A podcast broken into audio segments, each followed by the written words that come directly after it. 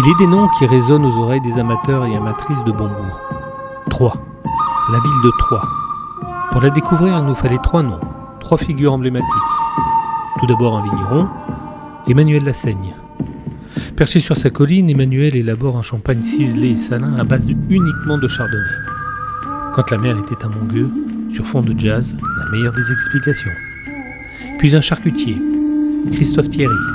Charcutier de renom, Christophe tresse une andouillette à la main, du pur boyau XXL 5A. Et pour finir, un célèbre bistrotier, Jean-Michel Wims, co-créateur des Crieurs de vin, adresse incontournable qui dépasse de très loin les frontières de l'Aube. Trois signatures, trois piliers, trois références. Bienvenue dans le triangle de l'Aube.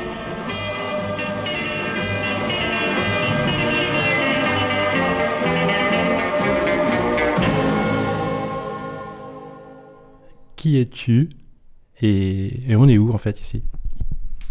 Alors on est à Mongueux, euh, au domaine euh, Jacques Lassaigne. Jacques, euh, c'est mon père qui a monté le domaine, première vigne plantée en 1964. Et donc effectivement on surplombe toute la vallée de la Seine, la ville de Troyes et nos vignes qui sont devant. on a 3 hectares et demi, un tout, un tout petit peu plus, voilà, d'un seul tenant, juste devant nous. Et donc avant la plantation, il y avait déjà des vignes ici? C'est des terres à vignes ou c'est l'appellation et la champagne croissante qui a fait que les vignes sont arrivées là? Alors en fait l'appellation a été conservée. On a, Mongueux c'est un peu particulier parce qu'on est le seul village de Champagne à être complètement isolé. Parce qu'il y a deux, trois notables qui s'étaient battus pour, pour garder, pour avoir l'appellation en 1927. Mais cette appellation elle n'a jamais eu vraiment... Euh, raison d'être ici, euh, enfin, euh, d'un point de vue commercial, je parle. Et puis dans les années 50-60, avec l'émergence du champagne, euh, donc la génération de nos parents, ils se, qui sont des agriculteurs, tous à Mongueux, et ils se sont mis à planter de la vigne pour, pour fournir dans un premier temps les grandes maisons. Il y a deux individus qui se sont spécialisés dans la vigne, donc mon père Jacques et mon oncle Christian, et qui se sont mis à faire du vin, voilà, de manière un peu empirique du vin tranquille. Vin nature de la Champagne, ça s'appelait. On a toujours les étiquettes de départ. Ce qui est devenu Coteau Champenois. Et puis avec l'émergence du champagne, ils se sont mis à faire du champagne avec l'assistance d'œnologues conseils. Euh, voilà. Et donc euh, ici, on est sur un domaine qui a été construit pour faire du champagne euh, dans les années 80. histoire assez récente. Et donc, toi, tu es fils de vigneron. Comment, comment ça se passe Donc, tu arrives quand et et quel est le schéma qui dit j'ai envie d'être vigneron, j'ai envie de rester ancré sur euh, la colline de Mongueux plutôt que de partir voyager ou euh, Alors c'est pas ça qui s'est passé du tout, mais voilà, je suis parti voyager. je suis parti travailler dans l'industrie pendant 10 ans et je suis revenu euh, à 29-30 ans. Voilà, pour des raisons diverses, on va dire, mais voilà, quand même attaché au local. Alors c'est quoi la la particularité du domaine, de, la, vous faites du parcellaire beaucoup, vous faites euh, des spécificités, des cépages euh, qu'il y a moins ailleurs, plus ailleurs, ou des choses plutôt classiques, entre guillemets, avec vos méthodes à vous, bien sûr Alors, la seule particularité du domaine, il n'y en a qu'une, c'est qu'on fait du 100% Mongueux. Voilà. Mongueux, c'est 215 euh, hectares plantés à 90% de chardonnay, donc c'est quand même un univers assez pauvre, entre guillemets. Euh, donc on fait essentiellement des blancs de blanc issus de Mongueux. On a 3 hectares et demi, presque 4, et euh, là-dessus on achète entre 2 hectares, 2 hectares et demi de raisins issus de, de, de Massal, donc de vieilles vignes contre 45 et 70 ans. Voilà, donc euh, la particularité, la vraie particularité du domaine, c'est qu'on a mis en avant le terroir de Mongueux. On a voulu le marquer en gros sur l'étiquette euh, quand à l'époque, il y a 20-25 ans, tout le monde se cachait un peu parce que le vignoble de l'Aube était un peu sous-évalué, on va dire, et commercialement, euh, pas trop de valeur marchande. Quoi. Donc on se cachait un peu, alors que nous, on a fait tout l'inverse, on a mis Mongueux en gros sur étiquette. Et donc tu parlais du sol, donc c'est, on est sur quel sol, on est sur quelle typicité, et qu'est-ce que ça apporte comme euh, plaisir et comme contrainte, peut-être? Que du bonheur. Euh, on est sur un sol euh, crayeux, c'est-à-dire qu'ici on est rattaché, on est dans l'Aube, donc on est souvent, étant complètement isolé, Mongueux, on a souvent été rattaché à la côte des Bars, ce qui est un peu une hérésie, euh, non pas qu'on soit pas fier d'être au bois, mais en tout cas en, termes de terroir, ça n'a absolument rien à voir. Ici on est dans la craie, Donc on est dans la continuité géologique de la côte des Blancs. La Cresse, c'est la mer il y a 90 millions d'années ici. Euh, ça veut dire 15 millions d'années plus vieux que la Côte des Blancs. Donc forcément, il y a des spécificités. On trouve des silex dans la Craie ici. Enfin, il y a des spécificités qui sont propres au terroir de Mongueux et qui, donnent une configuration des vins euh, un peu particulière. Euh, ça ne veut pas dire que c'est meilleur ni moins bon, mais en tout cas, il y, a, il y a une typicité un peu unique ici. de par la localisation géographique et le sous-sol crayeux, donc salin, iodé, etc. Et donc ça joue sur tes pratiques culturelles où euh, là on parlait bah, un peu en amont, là on buvait un petit café, voilà parce qu'on est jeudi matin, donc euh, on boit encore du café. Et euh, je disais, mais voilà, c'est quoi l'évolution que tu as, bon, on va peut-être se répéter, mais quelle évolution de travail Là on voit de l'herbe, bah, beaucoup d'herbe. Mm-hmm. Il y a des coins où l'herbe on la fuit parce que ça amène les maladies, ça amène les champignons. Bah, ici, on est donc un sous-sol crayeux. La crèche, c'est une éponge. C'est 60% euh, d'humidité constante. Euh, l'herbe, c'est une solution intéressante à plusieurs niveaux, puisque ici, on a toujours, euh, enfin, j'ai toujours été contre les pratiques de labour. pour ne pas déstructurer les sols. Donc on a un énormément naturel avec de l'herbe qui n'est jamais tondue. Voilà, euh, ça, euh, au même titre que le labour, ça incite la racine à aller plonger plus bas dans le sous-sol, c'est-à-dire dans la craie. La craie, c'est un réservoir d'humidité, donc la, plante se nourrit de la craie. Euh, c'est très intéressant pour, pour, la vie de la plante, mais c'est aussi intéressant pour l'aromatique. Hein. Et donc d'aller plonger dans la craie, d'extraire, c'est toujours même impressionnant de voir que euh, ça passe dans la sève, ça va passer dans le fruit, même après les fermentations, on retrouve ça dans le vin, on retrouve des arômes iodés, salins, donc très marins, alors qu'on est très loin de la mer. Et là, euh, on n'a pas toutes les explications, mais en tout cas, c'est extrêmement lié à ce qu'on appelle le terroir, donc le sous-sol, et, c'est vraiment intéressant. Quoi. Donc nous, tout l'intérêt, c'est que la racine, elle soit plongée euh, dans cette craie. C'est un intérêt aromatique, on va dire. Et, donc ça se transmet dans le fruit et après dans, le, dans la façon dont le vin va se lancer, fermenter. Bah, disons qu'ici on a toujours eu le, le parti pris de ne pas euh, toucher aux choses et donc de conserver euh, l'aromatique de base avec ses qualités et ses défauts en sachant que les qualités pour les uns sont les défauts pour les autres, et vice-versa. Donc, euh, donc on conserve le vin euh, comme il est, avec des fermentations naturelles, c'est-à-dire que chaque parcelle développe ses propres levures, en début, en milieu, en fin de fermentation, avec sa rapidité ou sa senteur, euh, en fonction de, de, la parcelle, en fonction de l'année, en fonction de, la population levurienne, peu importe. Et donc on va essayer de travailler, alors on travaillait beaucoup en parcellaire avant, en vinification, c'est pas pour ça qu'on sort que des cuvées parcellaires, c'est pas du tout l'idée. Et on, travaille de plus en plus sur des billes ou triparcelles pour justement avoir une population luvérienne qui soit un peu plus complexe et on trouve un intérêt au niveau aromatique plutôt que d'aller assembler par la suite deux parcelles qu'on fermenter euh, séparément. On s'amuse maintenant à, faire fermenter deux parcelles ensemble. Euh, et j'y trouve un grand intérêt. Euh, et donc la réflexion là, c'était donc c'est c'est par rapport à un vin que tu cherches à avoir ou c'est parce que la réalité fait que tu avais des tonneaux, tu avais des cuves et tu t'es dit on va... Non, c'est la curiosité plus qu'autre chose. Après, c'est pas des vins qu'on cherche à avoir. Nous, on fait les vins qui sont produits euh, sur le domaine et sur le village, sur le terroir. Euh, on fait des vins de Mongueux. C'est nous, on, est là pour accompagner, mais pas. On cherche pas à faire tel ou tel type de vin. Après, chaque cuvée euh, correspond à un chemin différent, pris. Ça peut être en barrique, ça peut être en cuve, ça peut être un assemblage d'années, ça peut être euh, une seule année, ça peut être. Euh, enfin voilà, il y, a plusieurs euh, cas de figure. Et là, ça va prendre des chemins différents en vinification, ou en, tout cas en assemblage après les vinifications. Mais oui, en vinification, c'est des choses très simples. On laisse le, terroir s'exprimer et on ne cherche pas à maquiller, à corriger, à filtrer, je ne sais quoi. On parlait un peu avant là, justement des, des dates de vendange, des, des levures, des pieds, des pieds de cuve qui n'existent pas chez vous, ces choses-là. Donc, euh, pareil, comment on s'adapte et comment on, comment on voit son travail peut-être évoluer euh, depuis, depuis le temps que tu es arrivé sur le domaine. Et on a parlé des, de la taille aussi. Tu, bizarrement, j'étais étonné, tu m'as dit on taille plus tôt. Mm. Donc comment voilà, comment à Mongueux on s'adapte à ce climat? Alors chacun réagit et raisonne différemment.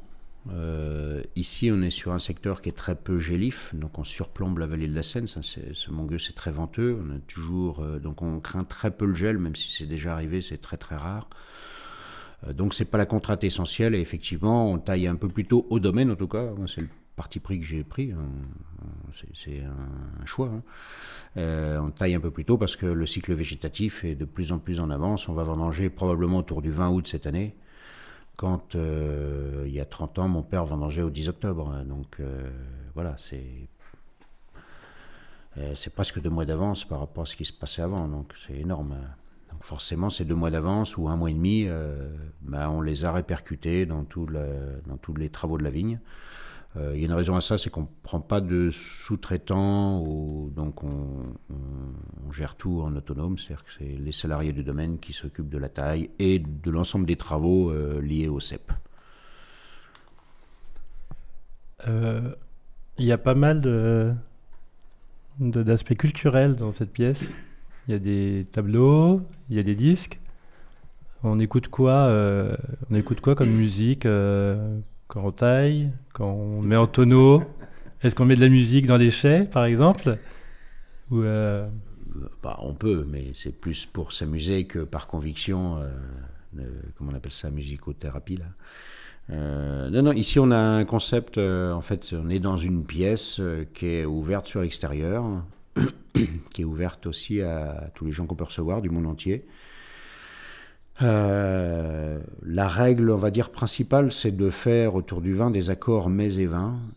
Euh, moi, je suis pas cuisinier, très mauvais.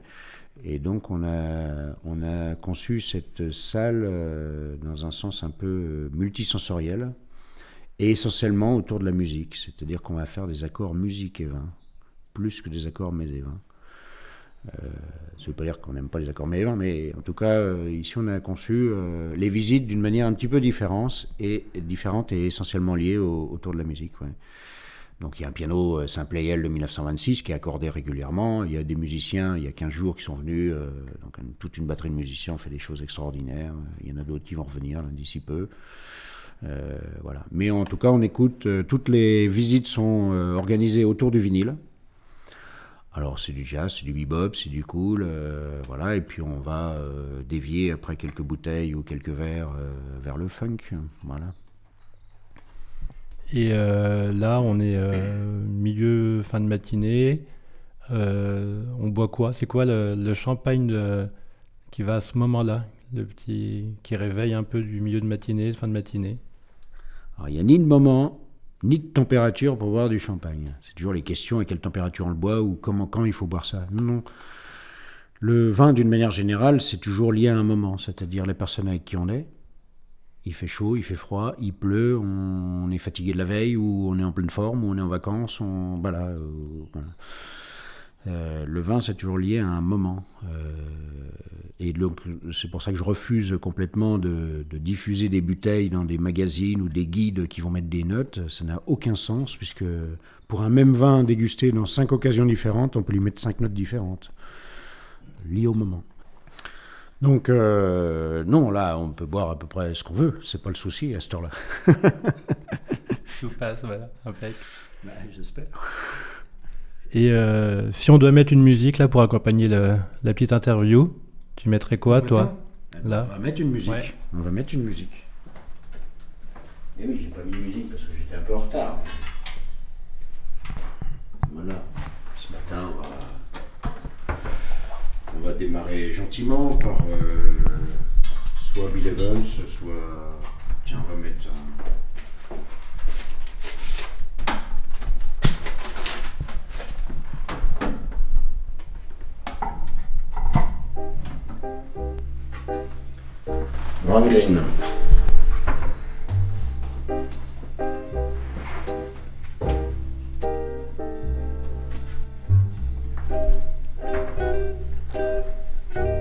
Et donc là, alors les vignes, elles ont soit à quel stade? Les grappes, les raisins, par rapport à ce qu'on vient de. Bah là, ça, va. On n'a pas eu le temps de faire le tour. oui, euh, mais ça va très très vite. Là, on a pas mal de raisins cette année. On a gelé un petit peu, il y a une parcelle où il n'y a rien du tout, mais il y a deux parcelles où on est bien, bien fourni en raisin. Donc euh, si on n'a pas de catastrophe comme ce qui se passe un peu partout en France en ce moment, euh, on devrait faire une jolie récolte. Et les, les traitements, c'est fini, là il n'y a plus. Là, c'est On, on laisse tranquille Oui. les vignes. Bah, on espère. bon, il n'y a pas de pluie, il n'y a rien.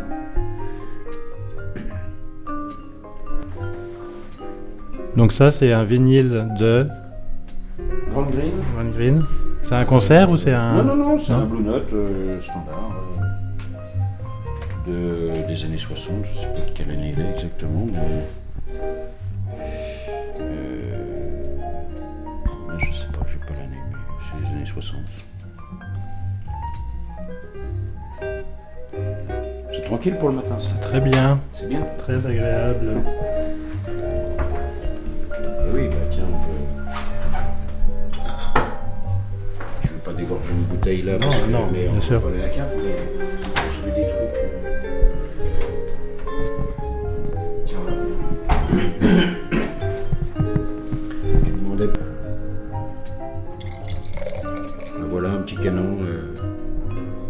matin qui s'appelle Sauvage. Ouais. C'est euh, une macération de pinot noir euh, pendant une semaine sur lequel on a rajouté du chardonnay euh, foulé au pied. Donc ça donne un rosé. Voilà. Bouteille dégorgée il y a un an. Ça elle est ouverte depuis quelques jours chardonnay, le chardonnay peut faire du rosé? La, la- c'est la- pinot noir au départ. Ah, pinot, pinot, noir. Pinot noir en macération et ensuite on a rajouté du chardonnay par-dessus, euh, juste foulé au pied. Donc pinot, c'est les 10% que... Alors il y a 10% de pinot à Mongueux, là oui, Oui, euh, ça. voilà. Ça fait une jolie couleur.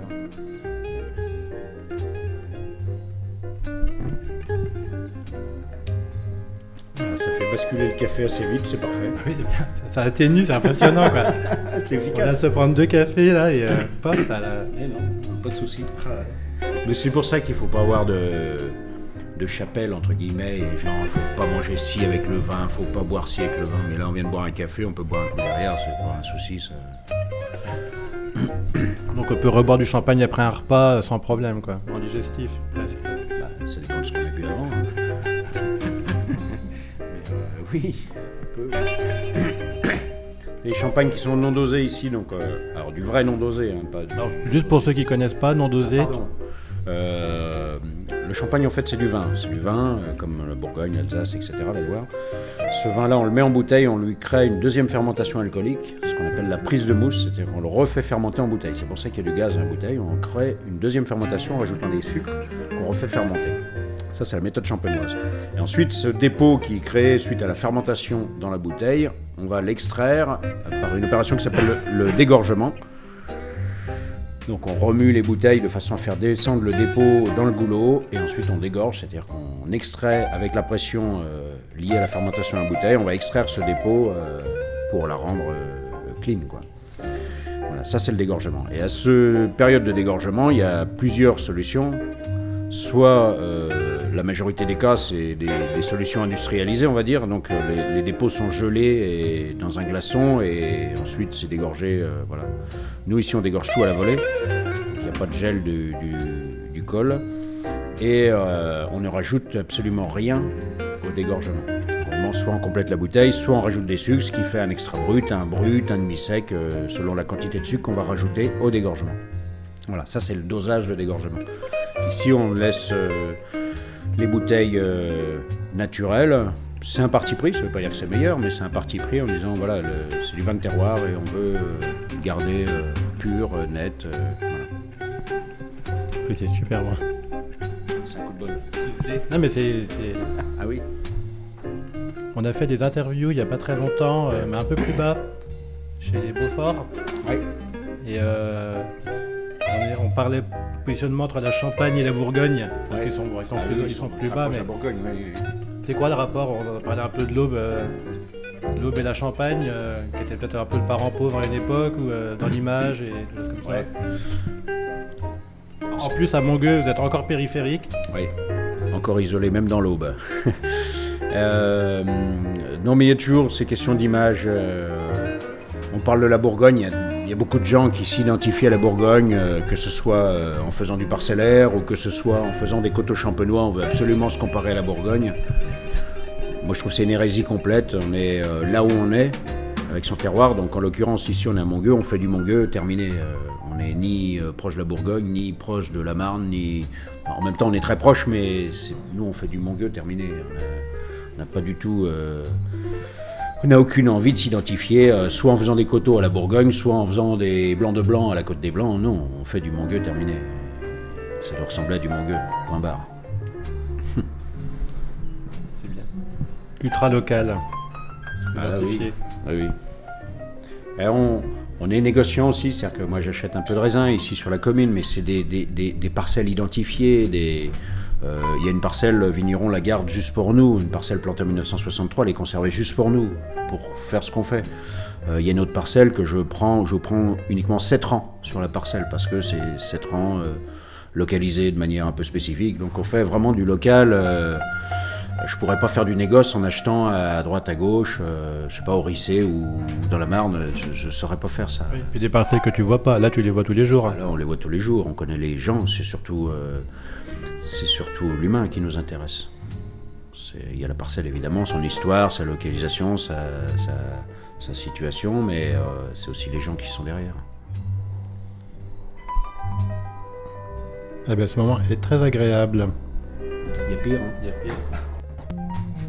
Moi, je pense que les vibrations de la musique interfèrent, interfèrent quand même de façon positive sur le goût du vin. C'est possible. On triche, c'est ça que tu veux dire Qu'est-ce qu'il faut pas faire pour vendre ces trucs? Oh, Bon, bah, on va te laisser le, le vinyle tourner. Et euh, ben, merci de cet échange. Et en fait, nous, on va continuer. On va aller euh, voir les andouillettes et les vendeurs ou revendeurs copains de vin sur trois. Donc, euh, Super. Il y a du beau monde à continuer. Oui, oui, oui, ça se marie très bien tout ça. Merci de ton accueil. Merci beaucoup.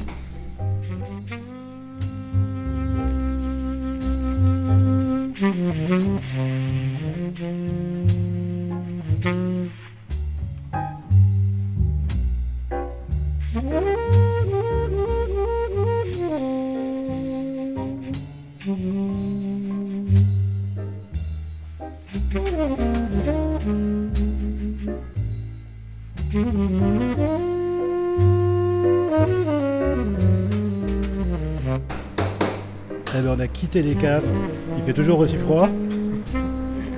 Ah, ça sent plus le vin, ça sent plus le champignon. Ça sent quoi? Ça On est où et qui es-tu déjà? Voilà, alors moi c'est Christophe Thierry. Euh, on est charcutier à Sainte-Savine, à côté de Troyes.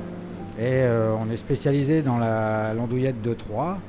Et là, on est justement en train de confectionner euh, ce qu'on appelle une véritable andouillette de Troyes tirée à la ficelle. Voilà. Alors chez nous, l'andouillette, elle est 100% pur porc. Elle est juste composée euh, de deux tiers d'intestin et d'un tiers euh, d'estomac de porc. Voilà. on travaille euh, qu'avec des matières premières le plus de proximité possible. On n'a pas assez d'élevage dans l'aube pour satisfaire toute la demande, mais ensuite on fait une andouillette qui est entièrement naturelle, c'est-à-dire juste salée, poivrée, épices. Et ensuite, on vient additionner une compotée euh, de moutarde, d'oignons et de vin blanc. Voilà. Alors, est-ce que tu peux décrire, là, c'est quoi une andouillette à la, c'est quoi, à la ficelle, c'est quoi? Bah, Une andouillette à la ficelle, c'est une andouillette qui est entièrement faite à la main, sans aucune mécanisation. Pas fait euh, comme une saucisse avec un poussoir, comme 90% des andouillettes qu'on peut trouver dans le commerce. Et voilà, on fait quelque chose de simple, mais on le fait bien, on le fait à la main. Et euh, ce, qui nous fait, euh, ce qui nous permet d'avoir un produit avec une texture euh, qui va être avec une super belle mâche en bouche. On va pas avoir un produit qui va être tout haché à l'intérieur et complètement recroquevillé. Quoi. Alors là, cette étape de fabrication, là, toutes les andouillettes, une fois qu'elles sont confectionnées à la main, comme ça, elles sont aussi refourrées à la main et elles vont passer toute l'après-midi en marinade en chambre froide. C'est-à-dire qu'elles vont pouvoir s'impressionner, s'imbiber, euh, s'imprégner de tout leur assaisonnement, euh, de l'oignon, de la moutarde. Et ensuite, ce soir, ce produit-là, il va partir en cuisson pour toute la nuit. Voilà. Demain matin, il sera refroidi. Ça se cuit comment une andouillette? Ça se cuit dans un super gros courbouillon, voilà, bien aromatisé avec euh, de l'oignon, de la carotte, du laurier, du thym et des branches de céleri. Et ensuite, le produit va être refroidi et il sera prêt à être consommé. Alors, soit consommé froid sur une planche comme ça, mais dans 90% des cas, l'andouillette, elle se consomme le plus simplement possible, réchauffé à la poêle avec une petite noisette de beurre, juste avec une petite coloration autour. Ce qui est important, c'est de réchauffer tout doucement le produit pour pas le brutaliser et juste euh, avoir après euh, à le consommer de façon le plus naturelle possible. Si on veut faire un peu d'excentricité, euh, rajouter des sauces, ce que je conseille, c'est toujours mettre les sauces à part. Quoi. Voilà. Enfin, quand c'est une bonne andouillette. Qui c'est qui a eu l'idée de manger de l'andouillette ou de faire de l'andouillette au début? C'est quoi l'origine? Oh Pourquoi à trois? L'origine. Pourquoi elle est euh, connue à Troyes en tout cas? bah, L'origine, elle est connue à Troyes, mais après, on appelle ça plutôt l'historiette de l'andouillette, parce que moi, je m'avance jamais trop sur ce sujet-là. Il n'y a rien de vraiment très précis. On n'arrive pas à avoir euh, justement euh, de texte bien défini et, de période vraiment. alors, on en parle depuis 1800 hein, déjà, hein, mais après, voilà. Et donc, alors, la maison ici, c'est euh, de quelle année Toi, tu es Thierry, mais C'est la charcuterie Thierry. La maison, elle a été fondée par mon père en 69. Euh, on faisait déjà, il faisait déjà de l'andouillette, voilà. Euh, la spécialité, elle ne s'est pas reconsolidée, mais on essaye de, de privilégier notre clientèle et on peut la retrouver aussi dans pas mal de bars à vin sur toute la France pour satisfaire bah, les plus gourmands. Alors nous, on est Radio Vino, on boit quoi comme vin quand on fait de l'andouillette ici? Alors quand on fait l'andouillette, il n'y a pas d'accord parfait. Hein. Euh, après, euh, moi, c'est ce que je dis toujours, quand le produit est bon, bah, on boit un truc bon, quoi. Du blanc, une bonne quille, mais les accords, euh, le blanc, le rouge, les deux vont super bien, quoi. Moi, j'ai un petit faible pour le gamay, mais voilà. Ah, mais tu nous rassures. on, peut très bien, on peut très bien rester local en s'accompagnant une petite sauce au chaours et puis rester champagne. chaours, champagne, ça matche super bien, quoi. Et tu dis quoi à tes collègues lyonnais alors euh, par rapport à leur andouillette Ah bah même mes collègues, on a, on a des clients lyonnais alors c'est qu'ils ont déjà fait la différence. Ils ont compris. Voilà. en tout cas c'est super beau. Merci. Bah c'est moi qui vous remercie.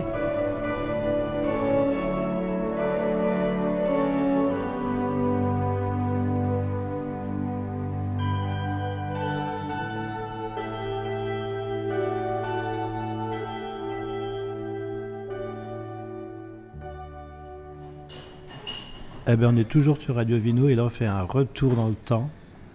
On est à 3, on est en 98. Et je sais pas si tu as des cheveux à cette époque-là, Jean-Michel. Ah, peut-être un peu, oui. Peut-être un peu. ça fait loin quand même, 24 euh, ans maintenant. Euh, ça fait un petit moment. C'est passé très vite. Euh, mais je me souviens bien parce qu'on a ouvert le troisième jeudi de novembre. Donc un moment important parce que c'est le Beaujolais nouveau. Alors on est où euh, On est où? On est dans le vieux Troyes, dans une vieille maison euh, type champenoise. Euh, on a eu un coup de cœur pour cet endroit parce qu'il y a deux niveaux de cave. À Troyes, on peut trouver parfois trois niveaux de cave. Parce qu'au Moyen Âge, paraît-il, ces caves servaient à entreposer des marchandises lors des foires de Troyes. C'était le cœur euh, entre les pays du Nord et les pays du Sud, c'était un point de rendez-vous. Et donc des grandes caves, euh, on a bien 200 mètres carrés de, place. Pas très pratique parce que c'est des vieux escaliers, c'est des vieilles baraques, euh, mais, mais beaucoup de charme. Alors, qui on est? Qu'est-ce qu'on boit? Quand on se dit tiens, on va ouvrir un lieu, on va boire du vin qui est pas connu, qui est pas encore trop à la mode même, parce qu'il y a aussi une mode maintenant. C'est quoi le, déclic à l'époque? Et d'où on vient en fait? C'est quoi le, parcours de, cette personne, de ces personnes? Qui y a derrière en fait? Alors c'est euh, Nicolas Vautier qui aujourd'hui fait du vin euh, à côté d'Avalon. C'est Vini Vitivici qui travaille des coulanges, des irancis surtout. Et puis moi-même, et on était tous les deux cavistes euh, sur Paris, et puis euh, envie de revenir de, à Troyes, parce que Nicolas était de Troyes et moi aussi. Et sur les vins qu'on a envie de vendre, ben, on ne se pose pas de questions, c'est qu'on rencontre euh, Marcel Lapierre, on rencontre quelques vignerons du Beaujolais, des Jean Foyard et autres, et puis des vins qui nous plaisent beaucoup. Et juste avant 98, avant d'ouvrir, on buvait plutôt des choses euh, classiques, euh, ce qu'on appelait les grands vins. Euh, des Bordeaux, des Bourgognes de grandes appellations et de grands noms. Et puis Nicolas avait, donc mon associé, avait une sensibilité supplémentaire pour des, des vins simples, entre guillemets, avec de la buvabilité fluide, facile. Et puis c'est parti, tu tu commences avec euh, Marcel pour le Beaujolais Nouveau 98. Euh, on fait Marcel Lapierre, on fait Jean Foyard, on fait, je me souviens plus les autres. Mais tu rencontres vite des vignerons et tu raccroches les wagons euh, au fil du temps. la sensibilité pour les vins naturels, mais pas que, parce qu'à l'époque, eh ben, il n'y en avait pas des tonnes. C'est Gramnon, c'est un peu d'Aribo, c'est. Qu'est-ce qu'il y avait d'autre à l'époque euh, je me souviens plus, mais tu découvres euh, petit à petit. Il y a eu une date importante, c'était la remise. On a fait, c'était la première ou deuxième remise dans la Loire. Et là, tu vois euh, Claude Courtois, tu vois Thierry Puzela, tu vois toute cette bande et tu fais une dégustation. Tu sors d'un tu sors du classique où tu bois des Bordeaux et des vins avec du soufre et tu dis mais où est-ce que je suis? Qu'est-ce que je bois? C'est oxydé, tu comprends pas. Et puis tu passes du temps et puis, puis euh, tu te rends compte que c'est, c'est ce que tu trouves sympa. Et tu te poses pas la question immédiatement de pourquoi c'est différent, euh, comment ça fait. C'est que tu ça et que tu, proposes les vins que tu parce que ça a toujours été notre fil conducteur, ça, de proposer ce qu'on aimait. Et c'est quoi la réception alors? Parce que j'adore, Troyes à titre perso, parce que voilà, mais c'est une petite ville, c'est pas. Et puis ça fait partie des premiers lieux en France, peut-être hors Paris. Il n'y a pas beaucoup d'endroits, donc euh, est-ce que ça parle aux gens quoi? Puis on sait que la Champagne, avec tout le respect qu'on a pour la Champagne, assez, assez chauvine. Donc euh, on boit du champagne. En Champagne, on boit pas forcément des, vins d'ailleurs, et en plus des vins différents. Alors encore une fois on, aimait tellement tout ce qu'on goûtait. Je me souviens des, des, euh, ou des Auvernois qu'on mettait sur table et que les gens n'aimaient pas. on disait tant pis, bah, je vais vous faire goûter autre chose, mais on y a mis beaucoup de cœur et ça aide à, être persuasif. Et euh, on ne s'est pas du tout posé la question de ce qu'aimaient les gens. C'est ce que nous. Euh, on aimait avant tout, mais ouais, j'ai beaucoup de souvenirs quand même de. Euh, c'est simple. La première année où on a très bien travaillé, je pensais faire quand même un, bon bilan et ça a été une vraie catastrophe parce que beaucoup de bouteilles qu'on ouvrait pour mettre au verre, c'était oxydé et ça on se rendait compte que c'était oxydé. Mais on n'avait pas de notion de souris, euh, de réduction, de choses comme ça. C'était moins évident c'était pas évident du tout dans notre esprit parce que les vins qu'on buvait euh, avant n'avaient pas ces choses-là. C'était tellement nouveau qu'on ne les identifiait pas. Donc un, vin qui a une souris, euh, tu le vends euh, sans te dire qu'il y a un défaut, parce que pour toi, il n'y a pas de défaut. Le vin est comme ça, il est plutôt naturel et sauvage, c'est sûr. Mais, euh, mais ça l'a fait petit à petit, ça faisait plutôt rire les gens quand même. Euh, heureusement, euh, là je suis un bon dans l'avenir, mais heureusement, beaucoup de jeunes Troyens qui sont partis étudier à Paris sont revenus et étant à Paris, ils ont consommé du vin naturel parce qu'il y en a partout et ça a été le renouveau de notre clientèle. Mais entre ces, pendant 15 ans, ça n'a pas été évident, évident euh, tout le temps. Et c'est simple, notre sud d'affaires cave n'a jamais été euh, mirobolant. C'est revenu d'un coup avec euh, cet intérêt pour les vins naturels. Voilà. Donc on avait une petite structure entre guillemets et ça nous allait bien comme ça, mais sûr que pendant 15 ans, j'ai plutôt fait des mauvais bilans que des bons. Donc là, en 98 et un peu après, tu nous parles de, la pierre, tu nous parles de Gramnon, tu nous parles de... Il y a des vignerons champenois dans l'eau ou c'est, quoi le vignoble de la Champagne en 98 euh, C'est pas grand-chose. Parce que c'est euh, des maisons comme Drapier, mais qui font des choses classiques. C'est éventuellement, je me souviens plus exactement de ce qu'on avait à la carte, mais des classiques de, de la Marne. Et le premier qui a lancé euh, une cuvée originale, c'était Drapier avec sa cuvée non dosée. Donc ça, c'est une découverte. Et puis est venu derrière euh, la Seine, et puis Voité Sorbet, mais ça a été assez euh, tardif, ça c'est euh, dix ans après. Donc il y a eu un trou où nous-mêmes, on était assez peu compétents en dégustation en matière de champagne. Parce que le, dosage, c'était quelque chose de normal, parce que les grands champagnes, c'était Bollinger, c'était le reste, mais mais les vignerons champenois devaient exister un peu dans la Marne, mais dans l'Aube, c'était quand même très très faible. L'Aube, c'est. Ma 3 et l'Aube en Champagne, c'est quoi? C'est la Bourgogne Nord ou c'est la Champagne Sud? Ah, Bourgogne Nord, non. Non, non, c'est Champagne Sud. On est ancré dans la Champagne, il n'y a pas de doute. Euh. voilà, donc euh, ce qu'on reconnaît aujourd'hui comme étant le champagne de Troyes, c'est Mongueux, bien sûr, avec euh, le fer de lance Emmanuel Lassaigne. Et puis tout le sud, ce soit Bar-sur-Aube ou Bar-sur-Seine, avec aujourd'hui plutôt des champagnes de vignerons que des champagnes de, terroir. Je pense que, à mon idée, c'est pas parfaitement identifié. C'est plus le style d'un gars qui va travailler en fût ou en cuve. voilà, avec une petite nouveauté, c'est les coteaux. C'est-à-dire, on commence à faire du vin pour faire du champagne, et puis on se rend compte que les vins, c'est quand même pas mal, donc on fait des coteaux.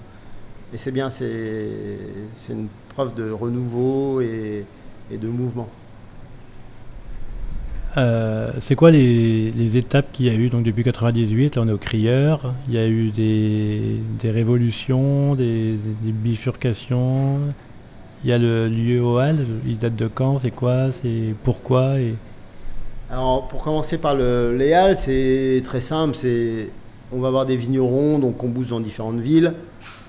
Et les Halles de Lyon, c'est quand même euh, un bel endroit où on peut manger des huîtres euh, principalement et boire un coup. Donc on s'est dit simplement, euh, on y va, on va faire ça.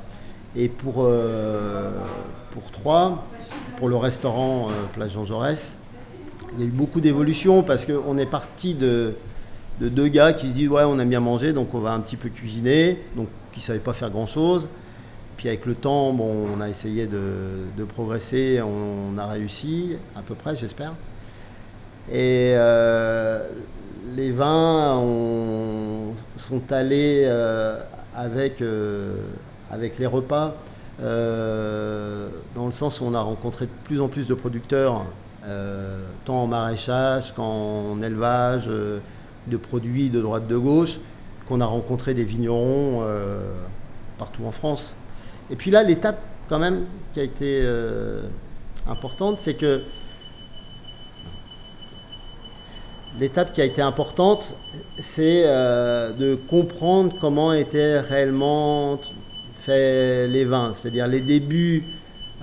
Marcel Lapierre et d'autres vignerons, c'est ouais, on met pas de soufre, mais l'idée de faire une culture en biodynamie ou en biologie, en, bio, on n'en parlait pas trop. C'est Yvon Métra qui me disait, il me semble que Jules Chauvet faisait des super vins, mais c'était les vignes étaient faites en chimie. Donc il y a eu cette prise de conscience euh, supplémentaire avec une dégustation un petit peu plus pointue. Euh, je me souviens bien, 2015, non, bah non, je me souviens pas bien, parce que c'est 2005 ou 2015. Être dans le Roussillon et découvrir la souris, j'en parlais tout à l'heure, ça, ça a été un truc, euh, un truc qui a changé notre dégustation.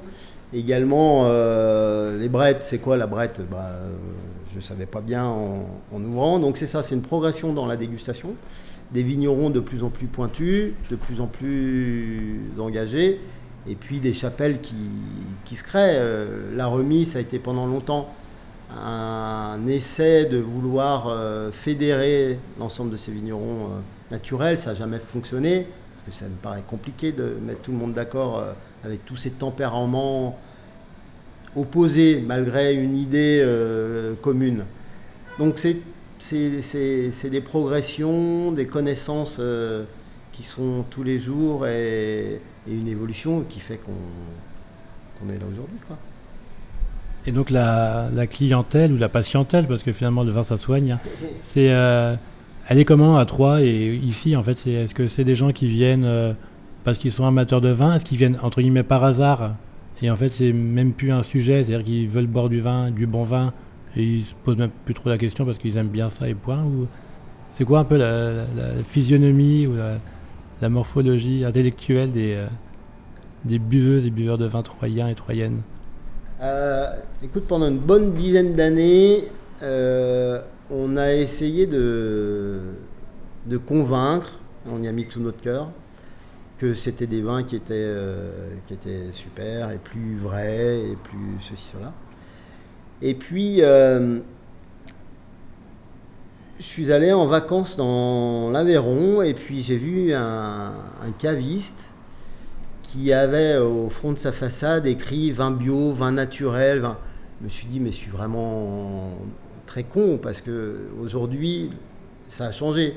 S'il y a de tels arguments, c'est qu'il y a une demande pour ce type de vin. Et on a caché pendant 10 ans, 15 ans, disons, on n'a pas caché, mais on n'a pas mis en avant le fait que ce soit des vins naturels. Parce que ça faisait plutôt peur aux gens, parce que je pense qu'ils ne les connaissaient pas. Et du coup, on était plutôt discret sur la, chose. On disait simplement c'était des vins très bons, peut-être plus fruités, mais pas naturels. C'était pas c'était pas un, atout. Et puis ça l'est devenu. Et puis euh, donc on s'est un petit peu libéré d'avoir euh, Antoine qui travaille chez nous, qui vient de Paris, qui vendait beaucoup de vins. Ça nous a décomplexé par rapport à, à ça, et puis une demande qui arrive. Alors, les locaux commencent à, aller vers euh, ce type de vin parce qu'ils entendent parler de l'Anglore, ils entendent parler de Pierre Auvernois, qui, qui, sont demandés par, dans le monde entier. À Emmanuel Lassaigne, on commence à vendre des champagnes euh, d'Emmanuel Lassaigne, de Voité Sorbet, parce que les gens sont allés dans un grand restaurant et que c'était servi à la coupe. Voilà, donc tout ça euh, nous aide malgré tout. Euh, on a quand même une grosse clientèle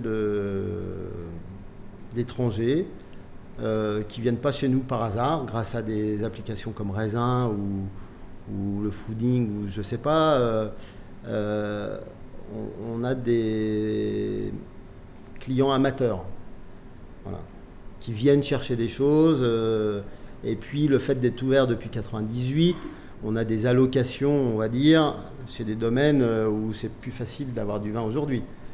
Euh, Pierre Auvernois, par exemple, je me souviens, j'avais bien, y a, en, allez, en 2003, parce que c'est un passage avec un millésime chaud, je me souviens, c'était particulier chez Auvernois. Avant 2003, on avait 15 références où je me suis dit, euh, bah, c'est bon, je vais arrêter d'en acheter, parce que euh, j'avais du mal à en vendre, personne n'en voulait, et que bah, on a bien changé. Hein. Veut maintenant. Début chemin, bah oui, oui, maintenant, c'est simple, je les mets plus en rayon, ils sont à la cave, et puis euh, je les distille. Avec sagesse et parcimonie, c'est ça. Oui, exactement. Donc ça a bien changé. Donc on a misé le bon cheval, c'est comme ça qu'on dit? Comme, la, reine d'Angleterre, c'est bon ça. Voilà, on, on s'est vraiment, à aucun moment on s'est posé la question si c'était ce qu'il fallait faire ou si ça allait marcher, mais on a bien fait. Je crois que valait mieux ça que les crus classés du Bordelais. J'aurais peut-être été plus riche, mais euh, je me serais sûrement moins éclaté. On est un jeudi après-midi, euh, on a mangé une magnifique andouillette à midi. Euh, un petit verre avant que je reprenne la route avec modération. On repart sur Lyon. Qu'est-ce qu'on boit euh, Qu'est-ce qu'on boit là? Qu'est-ce que le petit, le petit verre du, du 15h du jeudi après-midi? Alors, ce qui se boit euh, en fin de service, euh, à 15h, c'est plutôt de la bière. Parce que c'est un- une période où on s'intéresse un peu à la bière. Nicolas qui est... Parce que j'ai eu différents associés. Il y a eu euh, Nicolas qui fait du vin, puis il y a eu Franck, et là c'est Nicolas, qui, fait de la bière lui-même et qui s'intéresse à ça. Et... euh, ah, une anecdote aussi qui montre que les choses changent, et c'est bien. C'est que on, Dard et Ribot, enfin, René Gendard était importateur de Cantillon et d'autres bières belges. Et ça nous arrivait d'ouvrir euh, une Cantillon en fin de service, et tu peux être sûr que ça faisait fuir euh, les clients. Et que aujourd'hui, on en fait à nouveau, parce qu'on a toujours trouvé ça très bon. Et donc on développe les bières. Et là, il y a des bourguignons qui font des, bières avec euh, des lits de vin, comme fait euh, Christophe de la Lougue. Et on ne sait plus si on est sur des vins encore sur le côté fermentaire, si tu es sur du cidre, si tu tu sais pas bien. Tout ça, ça, ça se mélange un petit peu, ou tu as des vins avec pas mal d'acidité, donc ça amène vraiment de la fraîcheur. Parce qu'on aime moins les bières euh, avec un peu de sucre.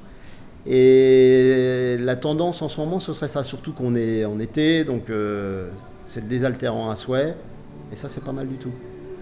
Voilà. Bon, ça n'empêche pas que tu peux boire toujours un gamay, parce que le gamay, tu peux en boire toute la journée, mais là, c'est la bière. Impec. Eh bien, merci. C'était une euh, belle rencontre. Êtes super verrière. Et puis, euh, longue vie aux crieurs. Alors, Oui, oui, oui, oui. Oui, on va pas s'arrêter tout de suite, on va continuer.